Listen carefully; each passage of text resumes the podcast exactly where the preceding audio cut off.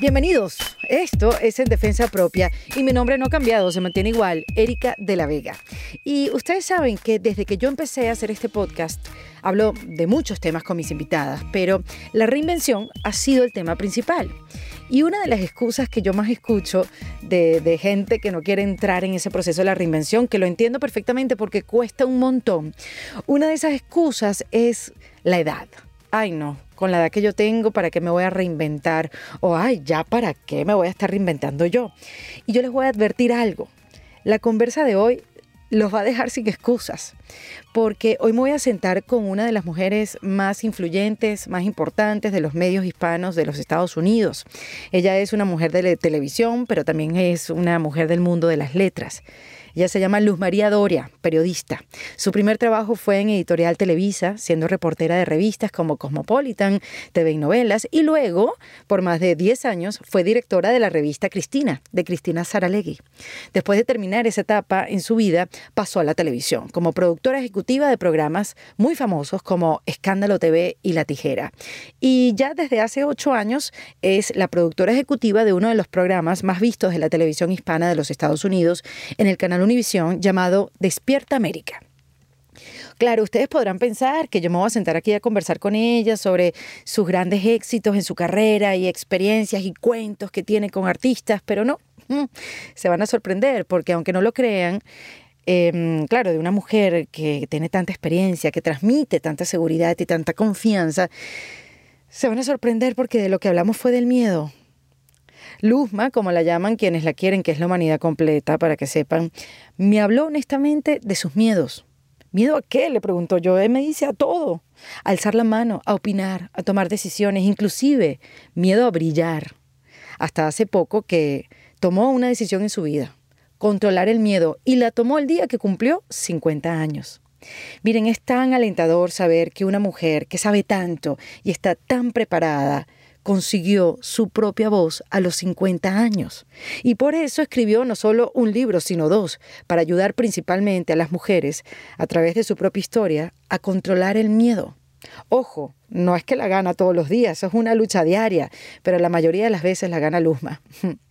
Miren, esta conversación es para escucharla mínimo una vez al mes, para recordarnos que somos nosotros los que nos ponemos nuestros propios límites. Y yo sé que suena trillado y suena repetitivo, pero eso me da pie para decir lo siguiente. Nosotros también, y esto hay que repetirlo mil veces, y nuestro cerebro lo entienda, nosotros también somos responsables de liberarnos de las excusas, de liberarnos de la queja, de levantar el pie del freno y apretar el acelerador para convertirnos en quienes queremos ser. Aquí les dejo a Luz María Doria, en defensa propia. Luz María Doria. Ay, Erika de la Vega, qué maravilla estar juntas. No, no puede ser, no puede ser que yo te tenga aquí. Mira, tú sabes que me ha pasado ya dos veces. Esta es la segunda vez. Yo entrevisté a María Teresa Arnal, que ella es la CEO de México, de Google México. Wow. cuando me senté con ella, dije, ¿para qué me senté con ella? y se lo dije, como que me pones en una situación donde me levantas todas mis inseguridades. Ay, no. Y tú, Todas Luma, somos iguales. Yo sé, pero te lo juro que he estado súper nerviosa de esta conversación. ¿Por qué? ¿Por qué? Porque mira la historia que tiene uno en la cabeza. A ver, ¿qué cuento te inventaste?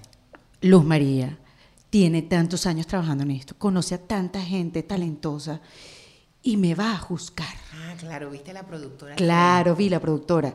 Y entonces, pensándolo bien, después dije, no chica, la que me voy a juzgar soy yo, la que se está juzgando desde antes soy yo. Entonces, me va a dar el permiso de ponerla en esta conversa. No, no, no invitemos a la productora. Totalmente, Aquí está afuera. La autora. Pero viste que la, Claro. la, la historia digo- que se tiene cada quien, ¿no? Yo digo que somos unos Steven Spielberg, que nos hacemos unas películas mejores que las de él. Con efectos especiales. Y lo más triste es que si esas películas las hiciera a favor nuestro, qué maravilla. Exacto. Pero es que siempre es para desbaratarnos. Tú sabes que el otro día, ¿sabes quién César Miguel Rondón? Un Sí, periodista. claro, Bueno, lo conozco. César me entrevista y me pregunta, Erika, ¿en defensa de quién estás haciendo tú este podcast, no? Yo en defensa mía, en defensa propia. en defensa propia, porque yo me he dado cuenta que la que peor se trata soy yo. Totalmente. No es el entorno, no es la gente, no es el tráfico, no es el señor de la corneta, no es el vigilante que me contesta mal. Soy yo. y últimamente me he tenido que defender de mí misma. Totalmente. Nosotros nos inventamos, nos creamos la historia, no la creemos y después vivimos todo el tiempo luchando con esa voz que yo le digo, esa, no puedo decir malas palabras aquí. Sí, bueno, la puedes decir, pero... Digamos esa eh, metiche envidiosa. Exacto. Que te dice que estás gorda, que estás fea, que quién eres tú, que porque al lado de Luzma, que pero niña, ya déjame descansar. Entonces yo, yo, la viví con ella mucho, viví con ella muchos años. Y yo voy a los 54, todavía a veces aparece, pero, pero me cae mejor la otra que me inventé, que, que, es la que me hace ver todo bonito. ¿Cuándo te la inventaste? ¿Cuándo fue eso? Yo creo que me la inventé tarde, me la inventé a los 50. Mm. Cuando cumplí 50, te falta mucho para eso. yo eh, decidí analizar lo que había sido mi vida y miré para atrás y me di cuenta de que yo tenía que estar muy agradecida porque yo no debería estar donde yo estoy, por miedosa, por insegura, mm. por no creérmela. ¡Wow! Y es que mira, te lo cuento. Pero después de echarle tanto pichón, Luz, tú tienes 30 años de carrera echándole duro. Yo sé, y de pronto dije, espérate, yo tengo que ayudar a todas estas personas que piensan como yo, que están empezando y que piensan que no van a poder. Y escribo La mujer de mis sueños. Tu primer libro. Mi primer libro. Y, y ahí empiezo, yo creo que fue la primera vez que la voz me dictó cosas bonitas. Ese libro me lo dictó mi corazón y, fue, fue, duró nueve meses, un, embarazo, y era como esta felicidad de encontrarme todos los días con esa voz, porque ese libro no tiene nada negativo, con esa voz que me ayudó no solamente a mí, sino que está ayudando a tanta gente, y cuando lo fui a entregar me sentí como triste. Ay, ahora no lo voy a tener. Oye, tú sabes que Elizabeth Gilbert, la que escribió Eat, Pray, and Love. Exacto, y ahorita escribió um, Girls of Summer, creo que fue que ya es un bestseller también. Magic The Magic también. The, Black Magic es la cosa, que cuando empiezas un, proyecto un, proyecto creativo, ese es el libro como para leerse. Me lo acabo de comprar, no me lo he leído. Ella dice que sí, que viene un vacío después que escribe un libro porque te quedas seca, lo diste todo, todo, en ese libro y que eso es normal vivirlo. Claro, y además como haces citas contigo misma, yo era como feliz de encontrar y que vamos, ojo, había veces que lo leía y decía, esto puede mejorar, mañana sigo. Y, y, entonces después te quedas como desprogramada y dices, miércoles, ya, ya terminé y ahora qué hago. Tú sabes que ahora me llamó la atención que me dijiste, vamos a olvidarnos de la productora y vamos a hablar con la autora. Ajá.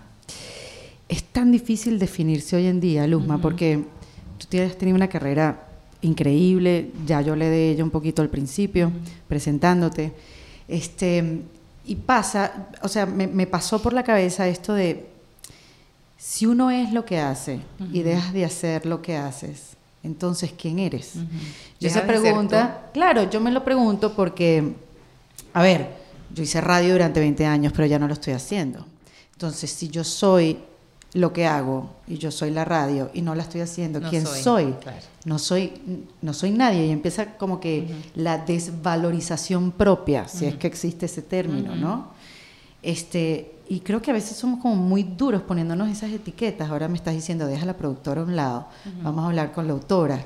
Y me llama la atención que me hayas dicho la autora porque la verdad es la mujer. Sí. Eres tú. Sí, totalmente. Y te voy a explicar algo. Eh, últimamente, que gracias a Dios me inviten a muchos lugares, las presentaciones son muy rimbombantes, porque de pronto me aparecen muchos títulos, que a mí hasta se me olvidan. Yo siempre digo que mi mejor título es ser la mamá de Dominique, y la, autora de La mujer de mis sueños y tu momento estelar.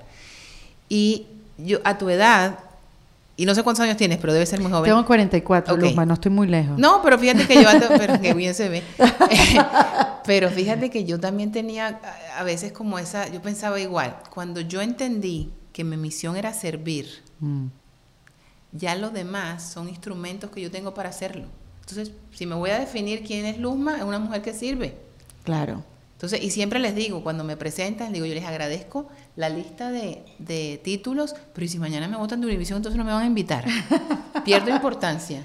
Claro. Entonces, sí, yo en este momento soy una mujer que sirvo y que Univision es el lugar que me ha dado, eh, digamos, eh, espacio para hacer lo que me gusta, que es producir, y tengo el enorme eh, eh, agradecimiento con la vida de que me puso este programa Despierta América donde puedo servir mucho.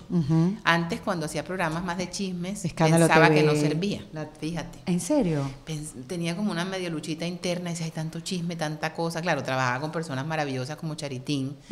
y, un día entendí, entendí que, y estando en un hospital cuando mi esposo lo, lo operaron de apendicitis de emergencia y vi tanta gente viendo Escándalo TV solita que llegué a la oficina y le dije, señores, re que te servimos. Exacto. O sea, servimos de compañía. O sea, la gente se ríe con nosotros. Pero es que la gente le quita el valor de lo que es el entretener. Esa, es tan importante como informar. La gente lo ve como, Sí. como algo que es superficial, Sí, pero sí. no, entretener tiene su magia, su importancia. O sea, ¿cómo, cómo así? Hay que entretener a la gente de tantas cosas horribles que están pasando. Si sabes que hay recesión, tienes que saber cómo divertirte para olvidarte de eso un ratico. Sí.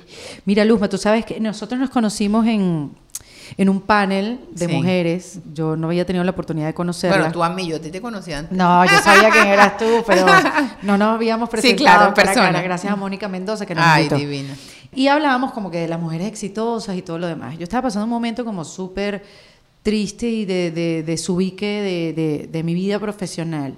Y recuerdo que hablamos y no sé qué, y yo decía cosas como de mi vida y tú también, como que hablamos como que de mi Sí, idioma. Y yo parecido. decía, ¿cómo puede pasar esto? Si yo vengo a un lugar tan distinto, te- tenemos edades diferentes, o sea, como tenemos experiencias distintas. Y yo recuerdo que yo hablé siempre de esta analogía que yo hago, que cuando yo llegué acá a Miami, yo tuve que poner el ego en un cuarto oscuro y darle solamente un poquito de agua para que no se muera, porque Claro. el ego también es chévere, Sí. pues, ¿no? De vez en cuando.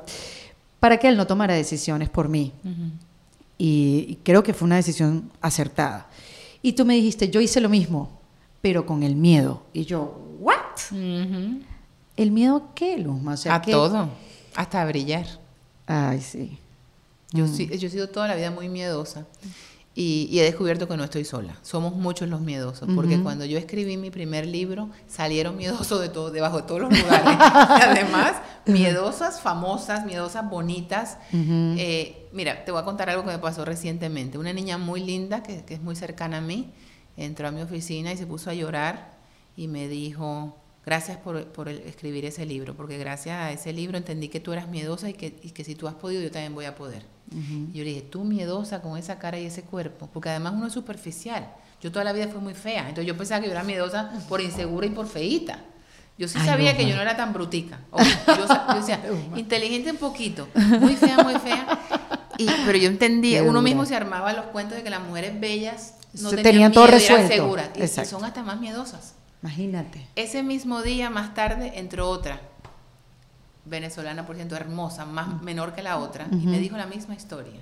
Wow. Y las presenté. Le ustedes se tienen que conocer.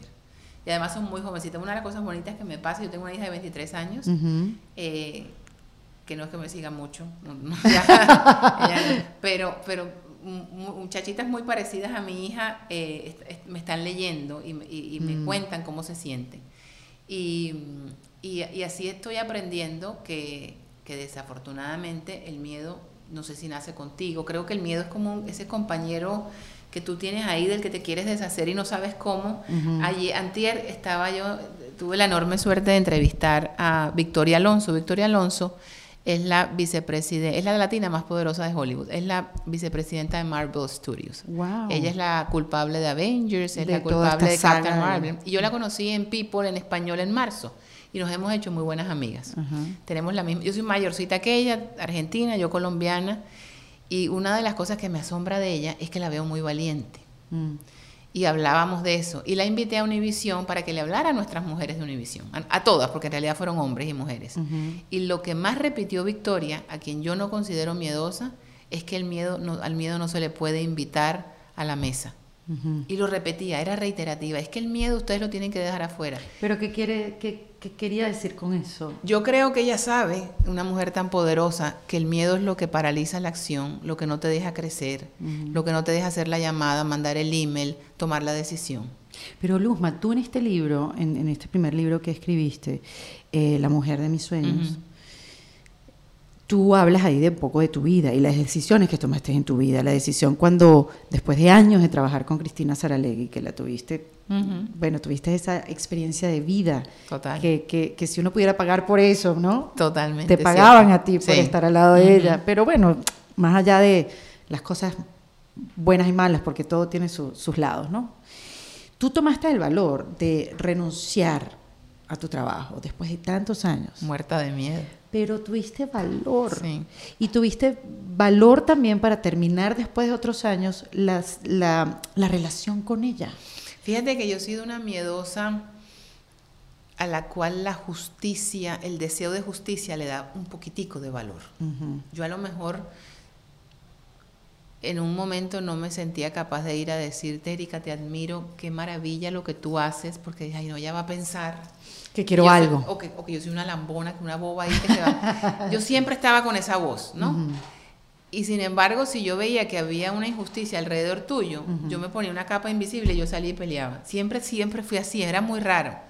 Pero lo que sí es, es muy repetitivo, pues es el miedo a, alzar la mano, a dar la idea. Eh, ya no lo tengo. Ya no lo tengo, gracias a Dios. Ya ese miedo, todavía a lo mejor el miedito al avión, en una turbulencia, cositas así, el miedo a la muerte, el miedo a una enfermedad. Eh, pero, pero sí creo que mi vida con Cristina, Cristina me enseñó a mí a ser valiente. Y en aquel momento en que yo decido terminar mi vida profesional junto a ella, eh, acababan de caerse las Torres Gemelas, acababa de pasar lo del 9-11, y ahí yo tomé valor de ahí. Yo dije, mi vida, yo no quiero terrorismo en mi vida. Y fue muy doloroso. Y mm. mientras más pasaba el tiempo, más decía, ¿será que fue injusta? ¿Será que nunca me puse en sus zapatos? Hoy, después de muchos años, sé que tomé la decisión correcta. Tal vez sí debía irme de ahí en ese momento, renunciar, tal vez no juzgarla con tanta fuerza. Hoy, hoy soy más benevolente con la gente, me pongo en los zapatos, antes era más impulsiva. Y, y sí, gracias a Dios pudimos hacer las paces y, y hoy está todo como si nada hubiera pasado. Ella también fue muy sincera, ¿no? Y pidió disculpas. Claro, pero es eso, es tener valor, es, no dejar que la vida te genere la crisis. O sea, yo siento, por lo que leí en tu libro, que me lo leí, me faltaron como 20 páginas ya a las dos y media de la mañana, que, porque me quedé enganchada con la historia, porque empecé leyéndome el libro, que bueno, voy a leerme el libro de Luzma, porque mañana voy a conversar con ella, pero no pude dejar de leerlo. Gracias porque está súper bien contado y como te dije antes de comenzar la, la, conversación, no eres complaciente, no quieres quedar bien. Y eso yo lo valoro mucho, porque creo que hoy en día todo el mundo trata de ser políticamente correcto y, y eso es muy aburrido. No, y sabes que me preocupa a veces, sobre todo en redes sociales, que todos nos hemos, todos nos hemos convertido en esos motivadores de zapatos Chanel. En expertos de la nada. o, o, de pronto con eso y no hay, no hay nada malo en tener cuerpazo. A mí lo que sí me da mucha gracia es ver estas mujeres en bikini motivando. o ponen un verbo, que se ponen en bikini viendo la cámara y ponen un verbo como crecer. Y tú, coño, ¿crecer qué? Exacto, me da gracia como ese estilo que hemos creado. Y también me preocupa que no podamos subir un post que no sea de eso. Claro. O sea, ya todo es como Em, pero también me indica que hay una gran necesidad de la gente de leer y de, sentir que te pasen la mano y te digan, dale para adelante que tú puedes. Lo que yo pienso, y ahí, ahí, sale a lo mejor la periodista, la proveedora de contenido, que hay que explicarlo bien porque es que ya no podemos seguir repitiendo, tienes que luchar por tu sueño. ¿Cómo? ¿Cómo? Dime tú. Escucha, sí, sí, escucha tu voz interior. Eh, ¿En dónde? ¿Por dónde la oigo? ¿Dónde le subo el volumen? Exactamente. Entonces, la manera que yo encuentro de cumplir esa misión es contando cómo yo he solucionado estos problemas que tengo de miedosa, de, de todo. O sea, yo soy lo más imperfecto de este planeta y yo he querido ser mejor en todo. He querido ser mejor persona, he querido ser mejor jefa, como líder también quería crecer y, y, y, debe haber muchas bobas como yo que no han sabido vivir, déjame ayudarlas y yo creo que me funcionó. Y sí, y, hay que hacerlo. Y yo eso es lo que yo creo que pasa también con, con las conversaciones aquí en este podcast, Luzma, que aunque motiva, no estoy hablando con ninguna motivadora, sino que la historia de la mujer, de ti, de, alguien que sea famoso o no, motiva a otras personas y dice, oye, mira, yo lo puedo hacer, yo, también, o mira qué fácil lo solucionó, o, aplicar los consejos también que, han funcionado en las vidas de otros. Yo siempre digo que yo soy una eh, cuenta historia, a mí me encanta contar historias. Tú estás contando historias de que tienes 20 años, que empezaste a trabajar en eh, editorial América. La Editorial América, que después pasó a ser Editorial Televisa. o sea, tú eres como, mira ahorita que se pone la gente, em, generadora de contenido. Exacto. Tú sabes, ahorita que se pone todo el mundo. Sí. Esos nombres bonitos que, que... Tú estás generando contenido desde que tienes 20 años, Luzma. Desde que me iba al colegio, en el bus del colegio, que le echaba unos cuentos a mis amigas y eran hasta inventados a veces. porque me encantaba contar pero trabajando en Cosmopolitan, en Humanidades, o sea, el contenido siempre ha sido hacia la mujer, un contenido femenino. Siempre, siempre. siempre has estado como en contacto con esos temas, ¿no? Han cambiado mucho los temas de las mujeres de aquellos tiempos ahora. Es más, hace poquito hablaba con alguien y le decía, cuando yo tuve a mi hija hace 23 años, ni siquiera uno hablaba de esas cosas cuando volvía a trabajar, porque en el caso mío yo era yo fui jefa a los 24 años. Y nos tenían acostumbrados que los hombres no hablaban de eso, de pañales, ni de nada de eso. Sí, de la familia, la cena, el juego de fútbol. Entonces yo llegaba, llegaba con mi chaqueta, con mi moño, mi collar de perla, que ahora me he visto como cuando debía vestirme a los 24. eso es sí, sí. Uno como que se sí. de acuerdo a su oficio, tu puesto. Exactamente. Y ahora ando de tenis, cómoda. Y yo me acuerdo que en aquel momento eran, las mujeres teníamos que Ahora está el cuento del empoderamiento y el Me Too. En aquel momento, hace 25 años, teníamos que parecer siempre.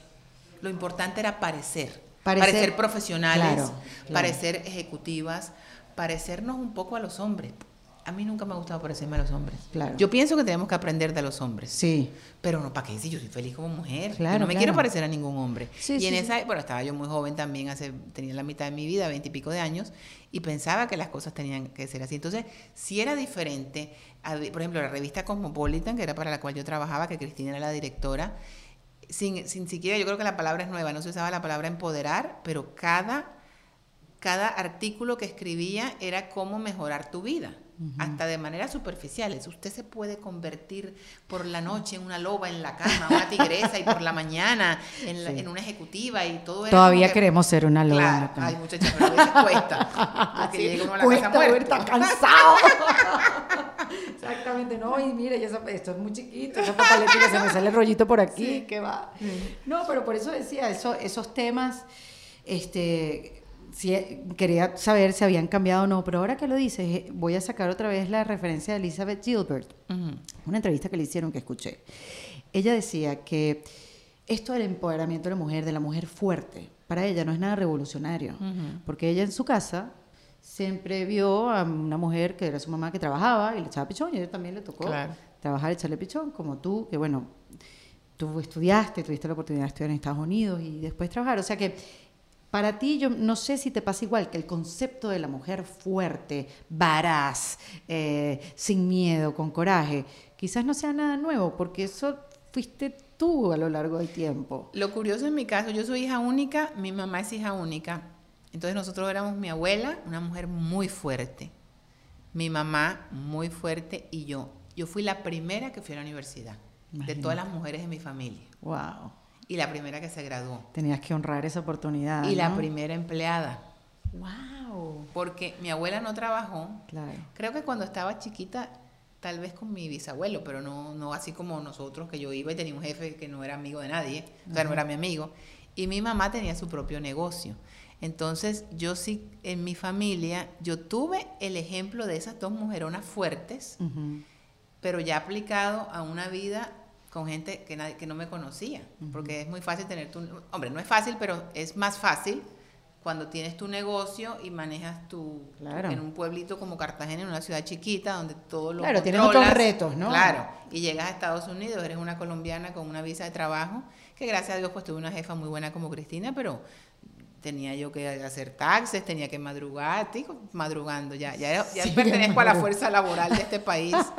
y ahora le toca a mi hija igual, mi hija está se graduó en diciembre y empezó a trabajar y, y sí creo que se hereda un poco esa fuerza que vimos, aunque, fueran aunque sean otras circunstancias. Bueno, parte de este concepto de la mujer, eh, eso, strong woman, badass, ella dice, ¿qué tal llegar a ser una mujer relajada? Wow, me voló el cerebro. Me encanta. Porque ella dice, ¿dónde has visto tú una mujer relajada? ¿Cómo nosotras podemos convertirnos en unas mujeres relajadas que estamos sintiéndonos bien en nuestra propia piel, que podemos ser quienes somos, no importa dónde ni con quién, y poder estar tranquilas. Entonces, claro, para nosotros el concepto de una mujer relajada no existe. No existe. Parece que es como un chip, ¿no? Claro, ahí va mi cuento de hace veintipico de años. Y todavía veo muchas de esas personas. Eso no cambia con el tiempo. Esas que no te has fijado, es que no tengo tiempo. Sí. Es que imagínate, tengo el día complicadísimo, no tengo tiempo ni de comer. Yo te juro que yo siempre tengo tiempo de comer. yo no sé si porque soy más comelona, pero yo tiempo para comer siempre saco. Claro. A mí, ¿qué me estresa? Me estresa cosas personales, una enfermedad, cosas así. Y si tú vas a un control room de Univision entre 7 y 11 Ah, de la mañana, yo puedo meter 28 gritos por minuto Claro. porque soy exigente y me gusta que las cosas sucedan. Ese es mi trabajo, que las cosas sucedan. Eh, pero yo sí, gracias a Dios, he aprendido a, a tomar las cosas más, siempre a pensar que todo puede ser mejor y que no tengo yo que estar, y ojo, y me dicen controladoria. Eh. No tengo yo que estar jugando como a ser Dios, ¿no? A, a cambiarlo Claro. todo, a, a- eh, estoy aprendiendo a delegar, antes no. También es la edad, ojo. Sí, Eh, la edad ayuda Sí, la completamente. edad ayuda, la edad, eh, analizas más las cosas, dices, espérate, a lo mejor esto funciona de esta manera. Y, y eres más comprensiva. Yo creo que con la edad también, como vives tantas cosas, pierdes seres queridos, pierdes Mm, situaciones, exacto. pierdes... Vas aprendiendo a vivir. Claro, y entonces te das cuenta que, bueno, mira, así es la vida, no te están Ujú. quitando nada. Así Sí. es la vida. Como que eres como más comprensiva y eres como más. n- no es que aceptas lo que pasa, pero entiendes que esas cosas pasan. Y digo entiendes que esos momentos malos, que son los que te causan el estrés, van a pasar. Y que tú puedes ser la que cause que cambie la cosa. Porque si después de que tienes el mal momento empiezas a quejarte todo el día y a decir, es que claro, porque, a, a flagelarte, yo soy la culpable, te llevas el trabajo a la el, te llevas la preocupación a la casa, contagias al marido, contagias, no le paras bolas a los niñitos, Sí. y así se vuelve una cadena horrible, y por eso hay divorcios, y por eso hay niños drogadictos, porque las mamás llegaron a la casa amargadas y no les pusieron atención, Sí. y es una, es una bola de nieve. Es una cadena. Entonces sí, sí pienso que debemos tener el control de crear el caos, pero también de saber cómo, cómo arreglarlo. Me llama la atención cómo manejas esas situaciones que no tienes el control. Siendo una mujer que llaman controladora. Sí, controladoria. Fíjate también que he tenido la, yo trabajo en shows en vivo hace 18 años. Cuando tú haces un show en vivo, este es Y el te más ves largo. muy bien, Luzma, para Ay, estar qué divina. 18 años. Es que eso consume. Sí, sí, Eso so- consume, saca canas, te seca. Sí, 18 sí. años. Y no tengo votos ni nada No, por, eso te digo, estás No que lo vea mal, sino que no. A lo mejor la próxima me ven con La votos. llevas muy bien. Gracias. Eh, yo creo, pero pienso, eso, eso ha trabajado a mi favor, porque cuando tú haces un programa en vivo, desarrollas la habilidad de tomar decisiones rápidamente. Sí. Cuando tú te quedas sentado en tu casa, pen- ¿y cómo hago? ¿Y qué hago? ¿Y será? Que no lo veo mal, ojo. Pero hay cosas Ay, yo en me que quedo sentada, Luzma, Claro, ese es el punto. Y la vida te pasa y no tomas Y la- entonces no, entonces dices, déjame tomarme el tiempo, Sí. déjame ver qué me dice mi, mis Eh, sí, vísceras, sí. déjame levantar la data, déjame ver qué opinas tú, déjame ver qué opina el otro, entonces Claro. entonces voy a hacer todo lo contrario. Yo me he encontrado a mí misma con el teléfono, sabiendo que tengo que hacer una pregunta que puede ser fundamental en mi carrera.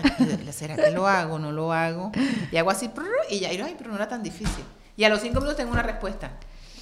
Es uno el que no toma la decisión. Claro. Pero yo creo que eso lo sientes que siempre fuiste así o, No, no, o no, es eso un lo aprendí. Eso lo aprendí en un Exacto, ejercicio. claro. Yo lo comparo y siempre lo repito con los cuerpos perfectos del gimnasio. Ujú, claro. Eh, yo nunca he ido a un gimnasio. Mi hija se levanta a las 5 de la mañana para el gimnasio tiene cuerpecito bonito. Ella se lo merece. El cuerpo tiene memoria. Igual el alma desarrolla Mm. esa memoria. Cuando tú vas nutriendo tu alma y tu cerebro, porque uno, yo no, yo no concibo el uno sin el otro. Yo sé que hay gente, no, tienes que ser más racional. No, el, para mí el- mi corazón y mi cerebro siempre tienen algo que, que siempre trabajan juntos. Eh, el alma tiene que estar nutrida para que en los momentos en que el cerebro se enloquece, salga a ayudar. O sea, tener herramientas para poder ayudar al loco que está arriba, que es el claro, cerebro. Porque es que el loco cuando te dicen que no y te vas para tu casa pensando que no vas a lograrlo, el alma tiene que salir a rescatarte si sabes que mañana va a ser otro día. Y mañana lo puedes, cuélate por una ventana mañana, te entraste hoy por otro lado. Y esa es la parte que yo sí me he encargado, como igual que la gente va al gimnasio para tener el cuerpazo, yo me he encargado de leer mucho. Eh, me, soy una, me, me me- se me ha convertido en obsesión descubrir fórmulas que funcionen para conseguir el éxito. El éxito que no pienses solamente que es el buen cheque o la casa en la playa, que es muy bueno. Es el, e- uno tiene que ser feliz para ser exitoso. Que eso te iba a preguntar, ¿qué era para ti el éxito? El éxito para mí es ser feliz. Eh, y fíjate que hay veces que a lo mejor tengo una situación en mi, en mi familia que no es la mejor y cuando llego al trabajo no soy feliz. Claro. En cambio, cuando tengo una, una situación en el trabajo que no me hace feliz y llego a mi casa se me puede olvidar rápido. Porque Entonces, estás ahí, pesa más, sí. pesa más mi familia, lo cual ese es mi éxito, tener una familia unida, con problemas como todos, pero que nos queremos. Y es muy chiquitica, somos mi esposo, mi hija, mi mamá y yo, pero, pero la pasamos muy bien, tenemos muy buen sentido del humor los cuatro, viajamos, pasamos rico. Y, y eso, e, eso, para mí es la base, ¿no? La fe, tengo mucha fe. Y, y ya de, salgo al, al, como dicen ahí, al jungle, a la selva, a jugármela todos los días pero eso me da fuerza. Y tu concepto de éxito me imagino que ha cambiado con los años. Ay, claro, porque imagínate que yo pensaba cuando tenía 20 que éxito era tener mucha plata. Claro. Eso, eso era, no había de otra. Claro. Que no está mal en tener plata, porque aparte es importante que, que, sepas valorar y que negocies tu contrato bien, pero es que yo conozco tanta gente llena de plata que no es exitosa, porque no son felices. Entonces yo no quiero ser una mujer llena de dinero amargada o mala gente. Sí. Entonces, cada cual, yo siempre defiendo el hecho de que si te hace feliz irte a una finquita a ordeñar vacas y a, y a, y a leer, si eres feliz, sé feliz. Está bien. a mí, a mí me hace muy feliz eh, estar aquí contigo. Otra cosa que he aprendido, que antes no lo hacía, es como dicen en inglés que me encanta estar fully present, absolutamente presente. Cuando estoy hablando contigo pensando que ahora tengo que irme a las cuatro, esto se me pasa. Claro, ¿no? y no estás concentrado. Me gozo exactamente lo que estoy viviendo, porque eso también te crea estrés. Como no estás pensando en el presente, sino en este futuro que nunca llega, porque siempre hay más y más, cuando vienes a ver un día te dio un infarto y ya. ¿Y qué quieres hacer, eh, Luzma? O sea, aparte de, por supuesto, seguir reinventando la televisión, porque yo siento que tú sí, creo que, que el libro fue un momento importante en tu vida para una reinvención. Dicen que cada vez que uno escribe un libro, como que algo cambia en ti. Y tú antes de empezar esta conversación me dijiste que cuando escribiste tu primer libro, La mujer de mis sueños, cambiaste completamente. Totalmente. ¿Cambiaste porque fuiste eso, más comprensiva, te relajaste un poco más? Porque he, vivido tanta generosidad mm. alrededor mío he conocido tantas historias que son millones de veces mejores que la mía, que he terminado yo inspirada. Claro, es al revés. Es al revés. La gente dice, gracias Luma, me cambiaste la vida. ¿Y por qué? Y me empieza a contar lo que el libro generó en ella y cuando veo yo es que la historia de ella es mejor que la que yo conté. Pero sientes que, has, mucho. que has vivido varias reinvenciones o, las tienes como... No, no, he vivido una sola. Mm. He vivido una sola. Y, y además lo que más disfruto es que nunca pensé en que eso, en que iba a vivir otra. Yo era como tan, sí, pues yo quería ser periodista, fui periodista, me gusta mucho lo que hago, he tenido la enorme suerte de trabajar al, lado de personas que admiro mucho, de aprender mucho. Me casé, tuve mi hija, casi que no puedo quedar embarazada, entonces para mí ser mamá es un milagro. Eh, me demoré siete años para quedar embarazada y, y, eso, era, eso era lo que yo quería. Y de pronto, hace cuatro años que escribo este libro, aparte no me gustaba hablar en público, me daba pena. Ahora mi marido dice, ahora no hay quien te calle. Em, yo dando entrevistas nunca en la vida, conferencias menos. Mira, te voy a contar. ¿Qué te impulsó a eso? Es que no, una cosa trajo la otra. Yo no dije voy a escribir un libro para que me invite Erika de la Vega a su podcast. No, pero has tenido unas oportunidades. El otro día estuviste con Rachel. Explícame eso. Yo era la única pobre de ese escenario. ¿Cómo yo llegué allá? No sé. Te voy a decir cómo llegué. Ajá. Es más, lo tengo aquí. ¿Cómo se llama Rachel? ¿Cuál es el apellido de Rachel? Rachel Hollis. Hollis es la cosa. Rachel Hollis es la New York bestseller, la que más libros de motivación vende en este país, porque aparte, no sé si la has leído, pero es muy bueno porque es muy al pan pan y al vino vino. Sí, tengo uno que es el más práctico, que es el que te dice cómo hacer el plan para alcanzar lo que tú quieres alcanzar. Ahora, me parece que es una motivadora un poco fuerte. pero a mí me gusta. ¿Te gusta? Lo que pasa con ella es un poco regañona. Sí, pero es muy, es tan exigente consigo misma mm. que quiere meterte en la cabeza que tú tienes que ser exigente. Y me gusta porque de alguna manera ella es tan, eh, dedica, el, hace el plan de su éxito tan bien hecho que no, no puedes tener otra otro resultado que no sea bueno. Porque cuando que eso es lo que ella te hace, hace ver. Claro. Que tienes que planificar. Cuando tú, cuando tú dices, ok, si tú no tienes tiempo, levántate tres horas antes. Así. Sí, sí, sí. Y es verdad. Y te lo dice. ¿Qué, estás haciendo? Levántate, porque le empecé a seguir y te, te, te da tus lepes. Sí, te da tus sí, ella es fuerte. Claro, la diferencia es que ella, yo soy escritora. A mí me gusta escribir. Yo, de hecho, estoy escribiendo una novela. Ah, ¿en serio, Luzma? Sí, yo no iba a escribir nunca, nunca se me hubiera ocurrido escribir esto si no es porque cumplo 50. Entonces, hay libros como el de Rachel que son enfocados a eso, pero yo soy cuentera, entonces hay un estilo. Te voy a mostrar esto. A ver. Mira, en mayo 10, por Instagram. Hola, mi amiga, can I have your email address or cell phone number? ¿Puedo tener tu, tu dirección de email o tu teléfono?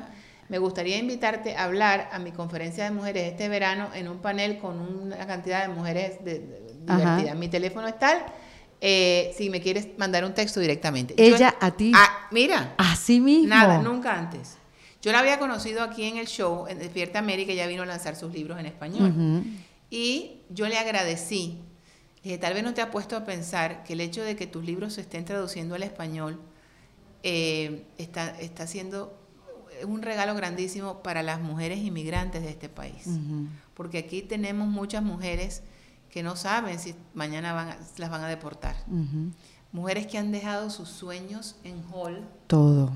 Y esos libros las van a... Es que todavía lo cuento en Merida. Y ella se quedó como sorprendida de que yo le dijera eso. porque eso hay que, esas mujeres no hablan inglés y esas mujeres tenían que leerte en español. Después me invitan a un Facebook Live con ella, donde yo en mi inglés machucado le dije, yo soy muy curiosa y preguntona, hicimos una buena conversación. Y estaba también Alejandro Chaván. Y ya, nunca más yo supe de Rachel Hollis. Y cuando yo recibo ese mensaje, yo estaba en mi casa ese día, no fui a trabajar y me sentía mal, tenía un virus. Y yo decía, ¿será que alguien me está mamando gallo? fíjate tú la vocecita. Sí, sí, claro. es imposible que me esté pasando a mí. ¿Por qué esta señora me, escogió a mí? ¿Por qué yo? Eso es lo que yo siempre pienso. Sí.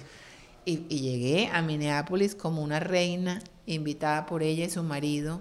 Y allá tuve la oportunidad de conocer a Lisa Biliu, que es la creadora de Quest el imperio de Quest cuesta 400 millones de dólares. ¿Quest qué es? Quest es una serie de productos para para llevar una vida saludable. Pero son estas barras, ah, son divinas las Quest. Y ella era una muchacha como tú y no como yo. No te creo, no sabía que era una mujer la, la creadora. Ella y su esposo. Mira. Y ella hoy mm. se dedica a motivar, fíjate. ¿Qué tal? Y estaba también Mali Roncal, que era la ah, maquillista de Beyoncé y de J-Lo. Divertidísima. Yo sabía que, las, que, las, que iba a estar con ellas, pero yo no sabía cómo eran. Había conocido a Rachel aquí. Cuando yo llego allá, que además yo creo que ha sido de los actos de valor más grandes que yo yo le dije a mi esposo, voy a ir. Porque además Rachel, yo sé que ella vendió como el encuentro de mujeres más grande que había hecho en toda su carrera. Allá habían cuatro mil mujeres.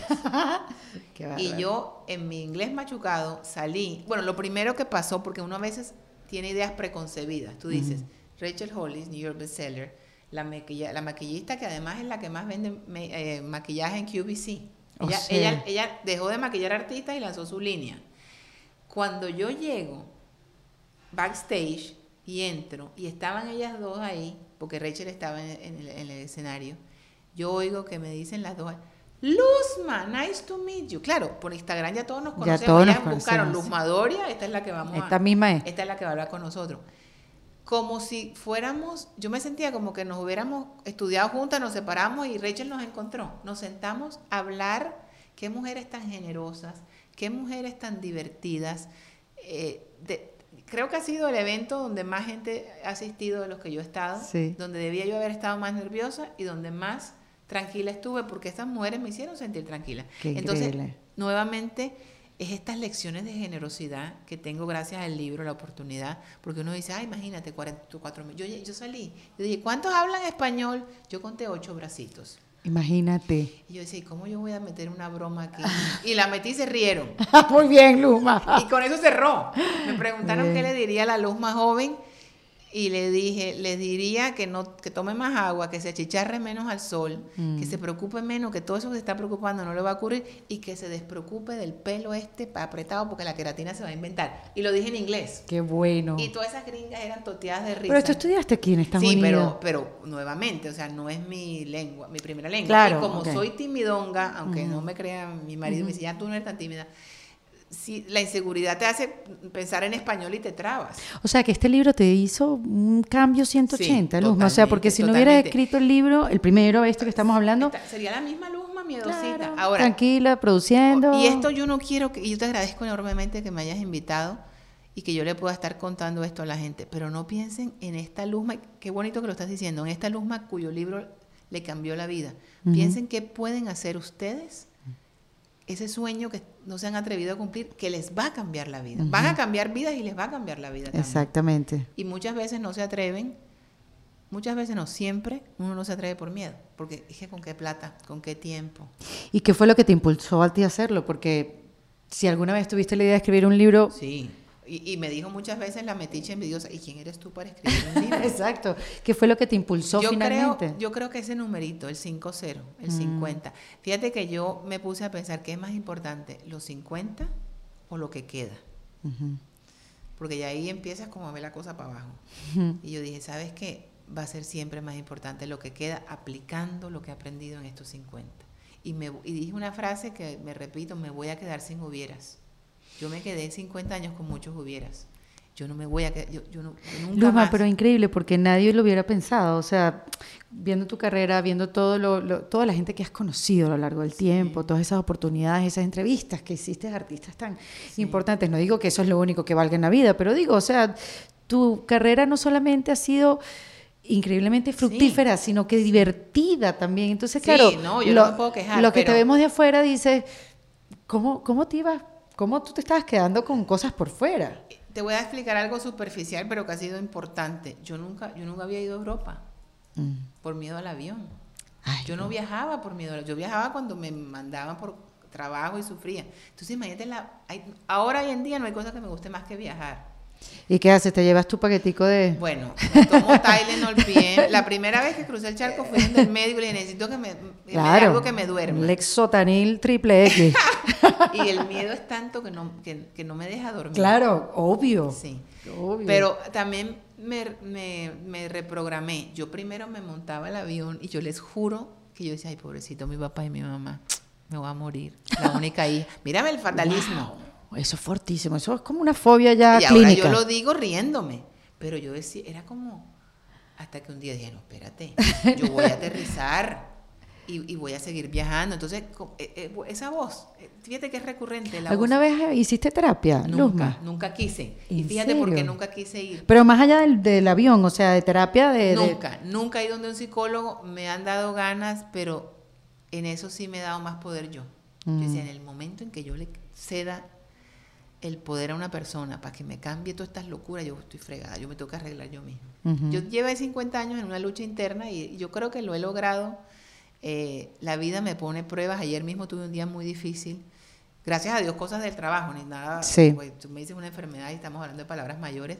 Y entonces me manda, me manda las lecciones, pero también me manda las pruebas para que aplique las lecciones. Yo, imagino que Dios dice, ajá, muy, muy mujer de mis sueños, ajá, ¿qué vas a hacer ahora? Y entonces me estoy divirtiendo más ahora. Sí, te sientes más tranquila, obviamente. También aprendí a ser más real, soy yo. Ojo, la edad vale mucho. Sí, o sea, creo que es un proceso que no se puede acelerar. Es igual que cuando emigras. O sea, yo siento que cuando emigras pasas por una cantidad de procesos que no puedes acelerar ni puedes hacer skip a ninguno. No, tienes que vivirlos ¿A ti no te pasa que cuando ves a la gente llegar a Miami como que ve como que, ah, está por esta etapa? sí, sí. Mm, deja que llegue y se dé cuenta de tal cosa y ahí va a cambiar. Ojo, en la época en que yo llegué había menos latinos que ahora en Miami, por ejemplo. Entonces yo a veces soy tan positiva y digo, qué bueno que a mí me hubiera tocado esta cantidad de gente que, que habla español.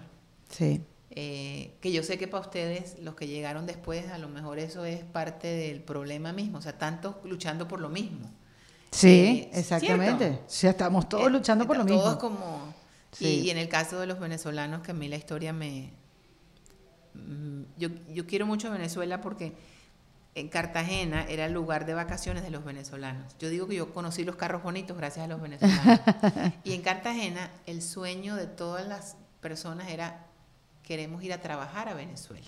Entonces yo crecí pensando que Venezuela era el paraíso. Y creo que nos parecemos mucho en el acento, en la comida, en todo. Aparte la Lupita Ferrer, José Bardina, o sea, leíamos novelas y sabíamos exactamente el Puma, sabíamos exactamente, eh, conocíamos su cultura.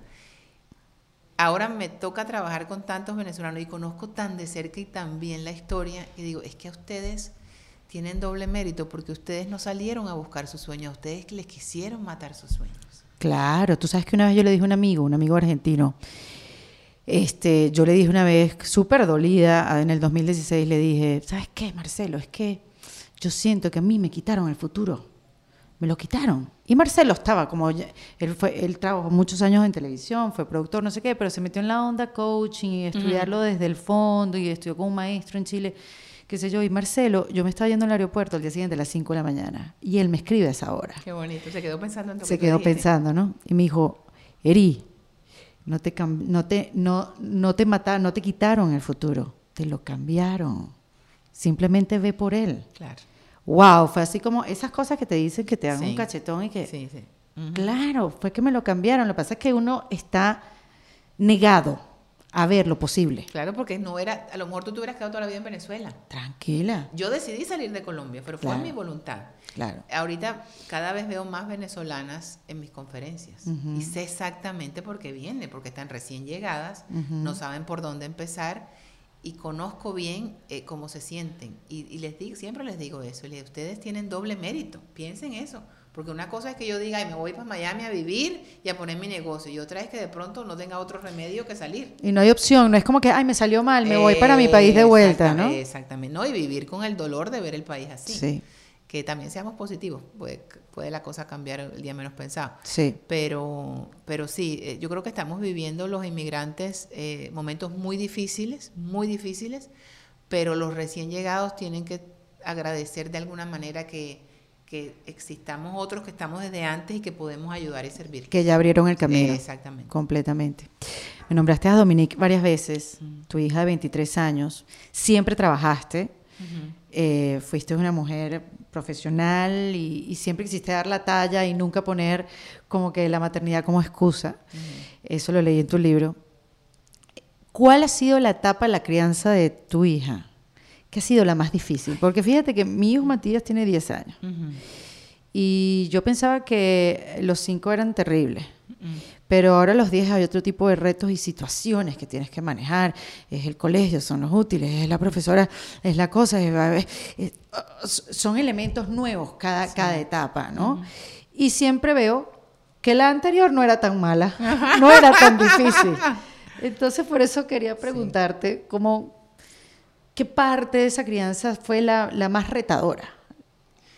Te voy a, hace una semana nació el, el bebé del sobrino de mi esposo que es un abogado muy exitoso, muy feliz, muy de coaching, de tal.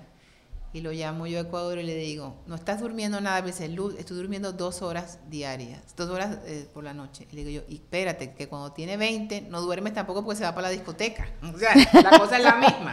Exacto. A mí me parece muy difícil ser mamá.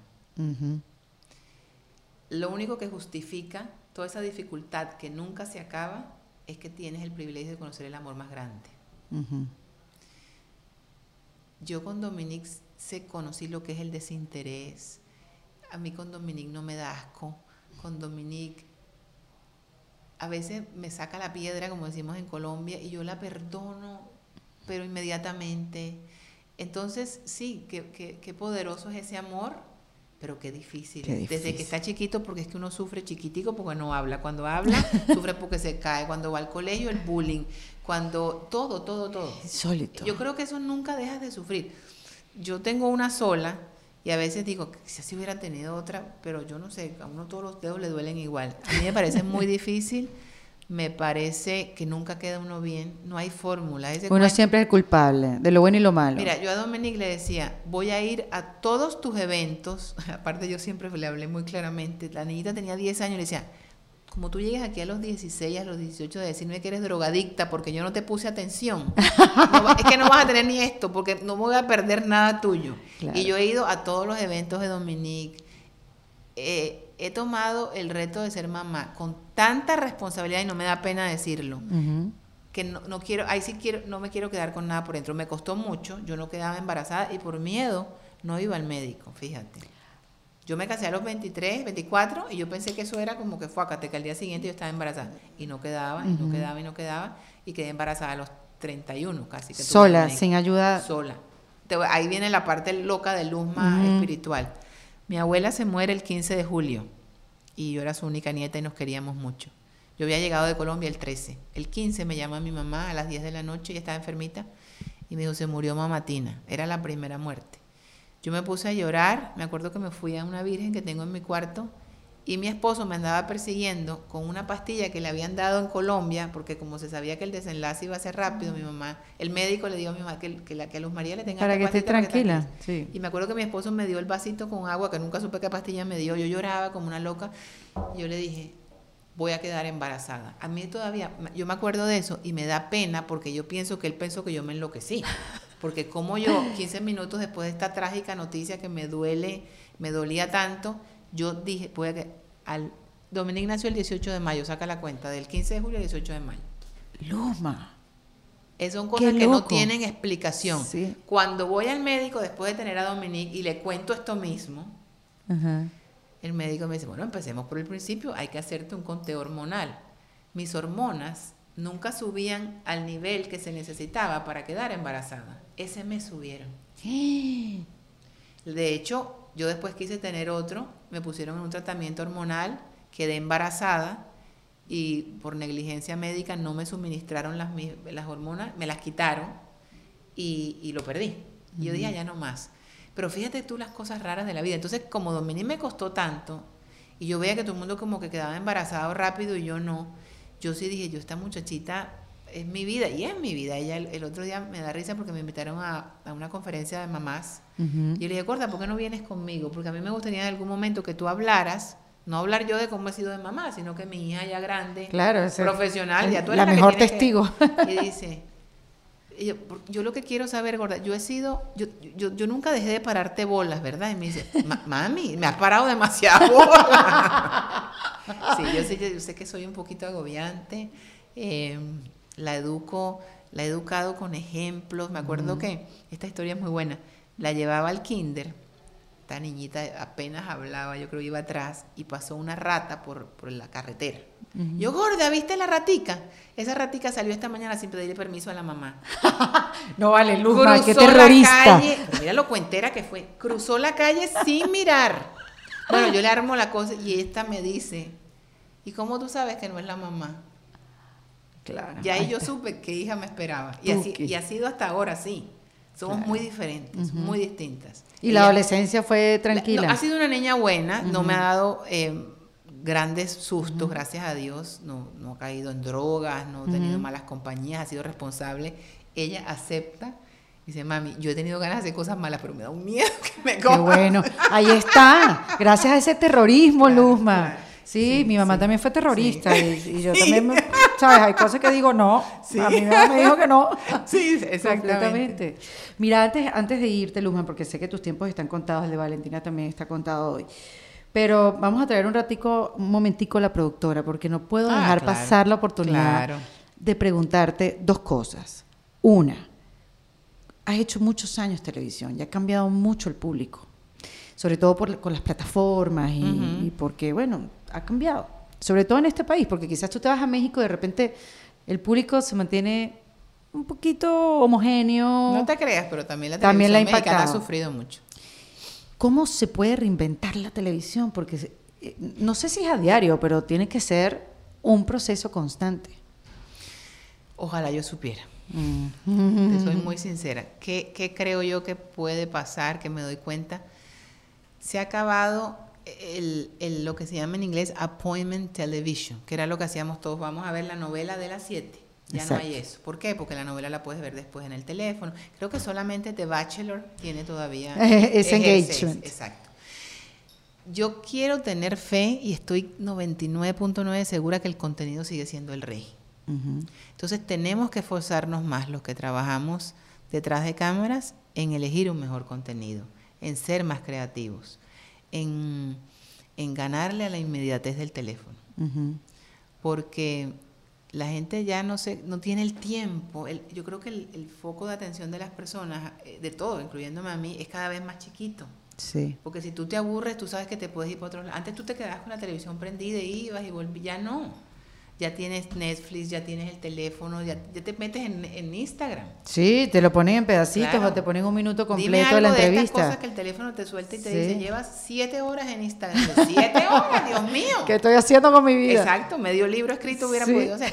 Entonces, yo creo que hay una necesidad de ser, de, exigirnos más creatividad, de exigirnos, en el caso mío, que, que hago un programa en vivo, de reaccionar más rápido a la noticia, de ganarle. Eh, y yo creo que podemos complementarnos. Eh, antes yo, yo, siempre le decía a, a mis, cuando empezó todo este rollo, Despierta América fue el primer programa en tener un rincón de redes sociales. Ah, sí. El primero y me siento muy orgullosa de haberlo hecho una, una venezolana, era la productora de redes, Karina Rosendo, quien quiero muchísimo. Y lo lanzamos como loco, o sea, era un iPad que pegamos a un trípode y ahí empezábamos como a tener relación con las redes. Y luego ya pues se hizo el estudio más bonito. Eh, y creo que nos debemos complementar. Yo en el show, eh, cosas que surgen en las redes, les doy seguimiento. Los involucras, exacto, lo traes contigo. Exactamente, si este señor está en todas partes arrodillado llorando porque hoy entierra a su mujer, consíganme ese señor para tenerlo en vivo. Claro. Porque ahí yo no, yo aquí lo voy a tener mejor. Pero quizás se ha hecho más fácil entonces la, producirlo, el alcanzar. totalmente, totalmente, porque aparte ahora con esto, con, con la, el área digital, yo creo que todos nos volvimos un poquito más periodistas, ¿no? Claro, nos hicimos expertos de todo. Somos ingenieros. Exactamente. Somos ingenieros. Editamos. Eso, editamos, subimos, YouTube, ¿cómo le metemos? Entonces vamos a meterle este algoritmo. Somos ingenieros sin haber estudiado. Sin haber estudiado. Respetando a los ingenieros, por supuesto. pero y respetando a los editores y respetando a los productores, a los fotógrafos y a los talentos, porque es que ya ahora a, a, mí me sorprende mucho. Los talentos, qué bueno que lo mencionaste. Y ahí sí soy muy exigente y todavía no entiendo cómo, porque además lo analizo y como esto tiene 900 millones de views. Y no hay nada. Claro. Entonces también hay que ver qué, qué, qué, quieren ustedes. Claro, pero mira ahí, ahí viene la pregunta. No es que quién está mal y bien, porque no somos quien para jugar si está mal y bien, sino ¿qué juzgamos? ¿La persona que lo está haciendo que carece de talento y contenido o al público que lo está viendo? Sí. Es difícil. Totalmente. Porque es lo que te dicen muchas veces. Bueno, mira, no, no es bueno, pero mira todos los views que tiene. sí, no, sí, y también hay que ver, o sea, la televisión no es que se acabe, yo creo que se, que se, se está, se está cambiando la manera en que estamos viendo televisión. Porque si tú, tienes un buen contenido, ahí la, gente está ahí. Fíjate que los noticieros, gracias a Dios, tienen muy buen rating. En el caso de Univision. Es que no hay nada que se asemeje a un noticiero en las redes. Eh, totalmente. Nada. Y, y, en Despierta América, por ejemplo, eh, la semana pasada tuvo un crecimiento de un 17%. Tristemente sé por qué fue, por, por, la tragedia del paso. Wow. Pero ahí no había nadie, no había ningún medio digital que tuviera la cobertura que podías ver en Univision cuando te levantas. Claro. Lo que hay que mantener eso, no, ojalá no, nunca tengamos un rating otra vez gracias a eso. Eh, pero, pero lo que me enseña eso es que la gente necesita saber lo que está pasando, es, reaccionar a la actualidad. Es difícil porque no sabes si eres tú, tú reinventando el contenido o el público reinventándose a sí mismo. Es como procesos que van... ¿Y qué es lo que más te alucina de toda esta nueva tecnología? Así que tú dices, no puedo creer, yo antes tenía que escribir un artículo y tener un template y escribir, o sea, de todas estas herramientas que hoy en día usamos, los filtros, la manera hasta de escribir, de, traducir un texto. A mí lo que más me gusta, no es, o sea, eso me, sorprende, pero a mí lo que más me gusta de esto es lo cercanos que nos volvimos todos. Es insólito, ¿verdad? Yo te juro que yo no sé cuántas personas sigo, no, no me he puesto, no me acuerdo el nombre, pero yo todas esas personas que sigo, las sigo, las siento como de mi familia. Y hay veces que a mí me pasa que mucha gente me trata con una familiaridad Dios mío, ¿dónde lo conocí y dónde lo conocí? Mentira. Por dudar. Hay gente que me dice, y tu marido no se ha dado cuenta de las carteras, ¿verdad? Y yo, yo cuando le conté a ella que yo le escondo las carteras a mi marido, claro, el post. Claro. Entonces, a mí eso me gusta.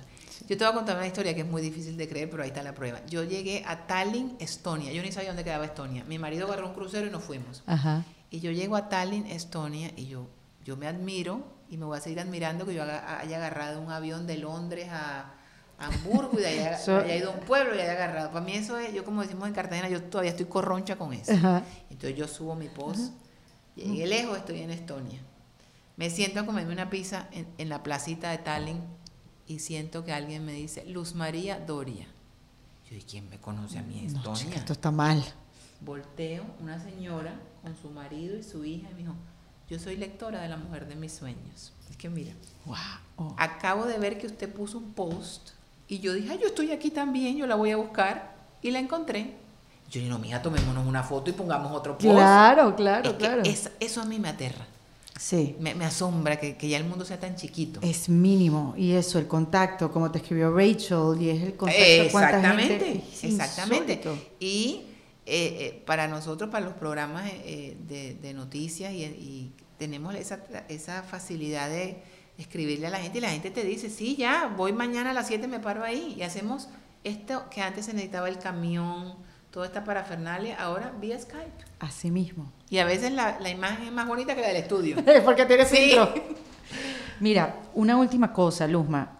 En el libro tú escribiste eh, La mujer de mis sueños, como que los, lo que tú aprendiste de Cristina, que eran unos mandamientos. Ay, los 10 mandamientos. Que sí. son alucinantes los mandamientos. Sí. Yo tengo aquí la foto de uh -huh. los mandamientos de Cristina. Uh -huh. Lo voy a decir rapidito. El órgano más importante de la mujer está entre las dos orejas y no entre las dos piernas. Uh -huh. El cerebro. Hermoso.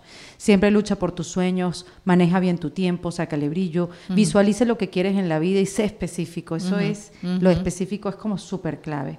Invierte en una buena pareja porque será el socio de tus sueños. El trabajo es algo que sucede de 9 a 6. Una carrera es parte de tu vida hermoso como para, para, tatuártelo en la piel, ¿no? Esa gente que dice, me tengo que ir porque ya me faltan cinco para las cinco, ahí no va a pasar nada. Insólita.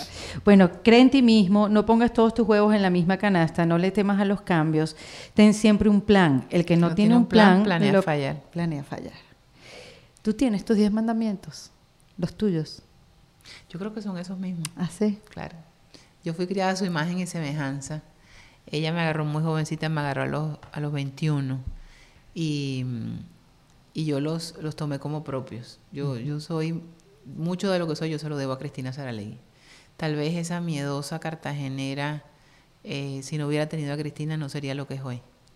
Entonces, gracias a esos mandamientos, gracias a que fui tan aplicada, y, a, y por eso es importante tener mentores, eh, yo absorbí todo eso y, y no, ni tiempo he tenido de crear los míos. Obviamente tengo mis propias creencias, mis claro propias filosofías, pero esos, tan, esos son tan poderosos que... Pero yo creo no que a las que tú le has servido de mentoras, porque tú le has servido de mentora a mucha gente, ellas son las que van a recordar tus mandamientos. Ojalá, Dios quiera. Sí. Eh, y ojalá les funcione. Yo a la gente, y lo, además lo hago como ejercicio, yo creo que nunca le digo a la gente, ¿te gustó mi libro? Siempre le digo, ¿te sirvió mi libro?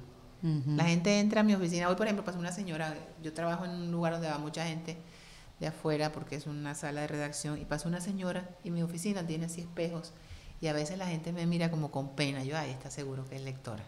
y de pronto vi que se devolvió y entró y entonces me dijo, ay, yo hubiera sabido que usted iba a estar aquí, yo hubiera traído el libro para que me lo firmara. Yo, ¿te sirvió? Me dijo, ay, muchísimo. Y yo estoy tranquila y feliz mm. porque eh, si yo les pregunto, ¿te gustó? Sí, es un halago, pero yo no lo escribí para que gustara, yo lo escribí para que sirviera. Entonces, y eso es lo único que yo quiero hacer, servir. Lo tengo muy, muy claro. Y, y tú hablabas del ego uh -huh. y se nos puede confundir. Tristemente. Sí, eh, claro. Y, por, y, no quiero que nunca me pase, no quiero. Eh, fíjate que yo ni siquiera tengo. La cosa se me está complicando, gracias a Dios. Son complicaciones, como dice Elizabeth Gilbert, son problemas de abundancia que no nos podemos quejar. Qué bien. Son muchos viajes, muchas invitaciones. Por primera vez en mi vida me está pasando que yo siempre contestaba todo muy rápido. Ya digo, no, esto puede esperar. Uh -huh. Y gracias a Dios me está pasando eso, pero fíjate que no quiero ni siquiera decir, ay, tengo que conseguirme otro asistente para esto. Quiero Quieres mantenerte íntimo. así, sí. No uh -huh. quiero que esto se me convierta en una profesión. Alguien me decía, Luzma, a mí me da la idea que esta es tu manera de relajarte de la otra vida. Exacto, y, teniendo más. Sí, a lo mejor es, a lo mejor sí. sí. Y, y, no, y claro que es complicado eh, cuando tienes un trabajo como el mío que te levantas a las 4 de la mañana y que de pronto tengas que ir a hacer una entrevista y, y te tienes que pintar y tal, uh -huh. y tú no tienes ganas de eso porque por el madrugón tienes claro. sueño. Yo siempre digo que yo como a las tres y media pierdo el encanto. No, pero sí, y además hoy es viernes. Exacto. Hoy estamos grabando esta entrevista un viernes, un viernes. y son las 4 de la tarde. Es, yo creo que Luzma se me va a desmayar aquí enfrente de mí. Pero es tan importante Estoy, estoy, feliz que me hayas invitado porque te admiro mm, muchísimo. Tan bella, Luzma. Yo no, a ti no, no me digas no, eso. es que ella me hablaba ahora y yo pero es que ella no sabe que es al revés. y, y, pero estoy pensando en lo que nos están viendo y nos están escuchando. Uh -huh. Es para ellos, es para ellos. Es para ellos, sí. totalmente. Uh -huh. Y así va a ser el feedback.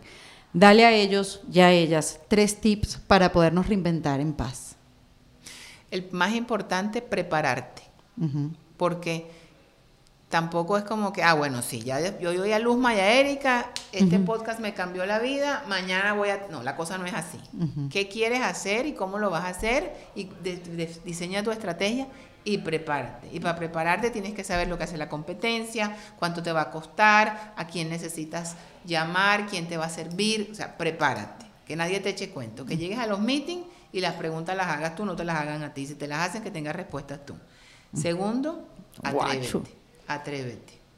Porque preparado y sentado en la casa imaginando si sí o si no. Con pena, sí, no pasa nada. Y el atreverse es, yo lo comparo y nunca lo he hecho, pero sé que debe ser lo mismo, como esa gente que se tira de los aviones con paracaídas. Sí. Y tú dices, una, dos, fuácate.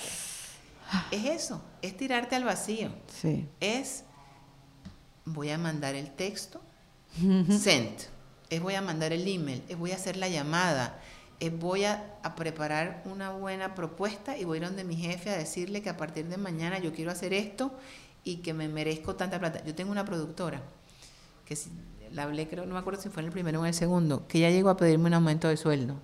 Pero ella no me dijo, solamente es que necesito ganar más dinero. Y dijo, yo me miré mi rating y mira cómo suben cuando yo salgo.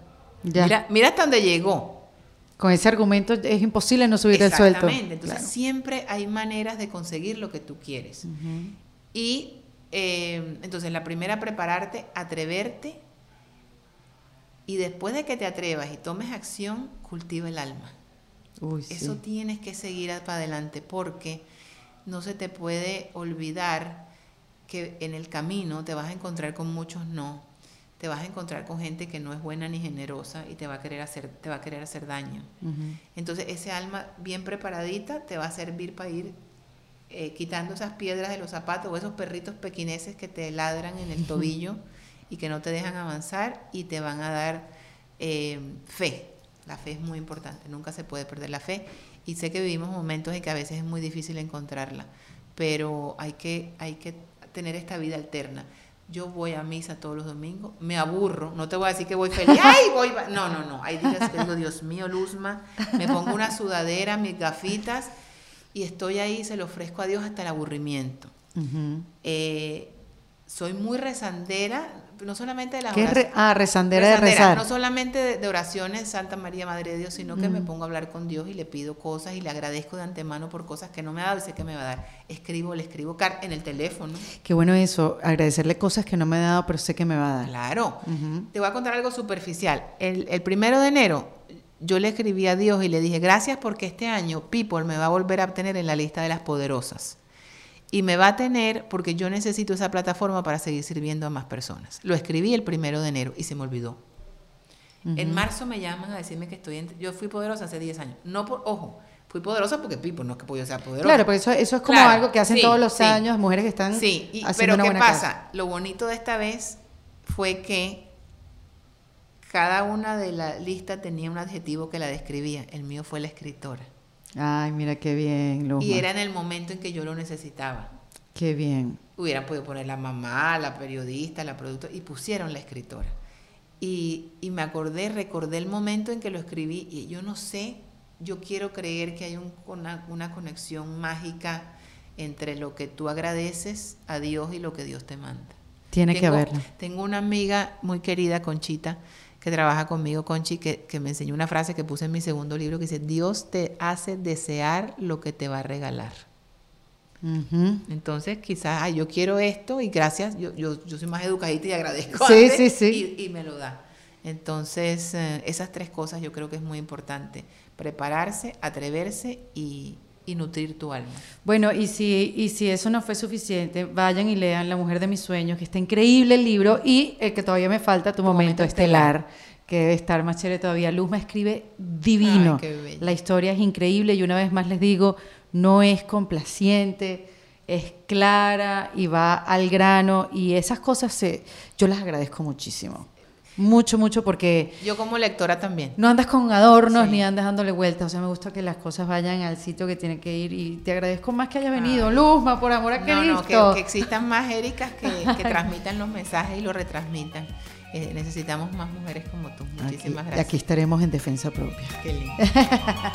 Esto fue en Defensa Propia, grabado en los espacios de WeWork producido por Valentina Carmona y editado por Andrés Morantes, con música original de Para Rayos Estudios. Recuerden suscribirse y recomendar el podcast. Yo soy Erika de la Vega y nos escuchamos en un nuevo episodio. Hasta luego.